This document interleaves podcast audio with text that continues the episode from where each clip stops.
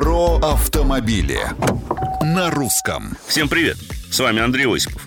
Главный редактор нашей радиостанции утверждает, что для автомобильного путешествия в большой компании нет ничего лучше полноценного минивэна. Это он заявил, возвращая мне ключи от новенького Peugeot Traveler Business VIP, на котором проехал более 2000 километров с женой и друзьями. Еще бы! Сзади персональные кожаные кресла с подлокотниками и выдвижным столиком-трансформером между ними. Глухая тонировка стекол, да вдобавок шторки на окнах, сдвижные двери с электроприводом по обеим сторонам кузова, а отдельно от водителя блок управления климатом и хорошая шумоизоляция гарантируют царский комфорт.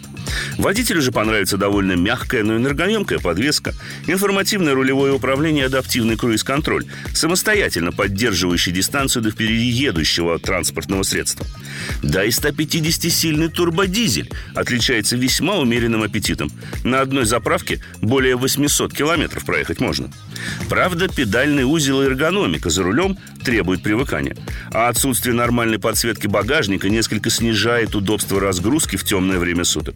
Зато в остальном Тревелер – настоящий путешественник, как, собственно говоря, его название и переводится с родного, французского.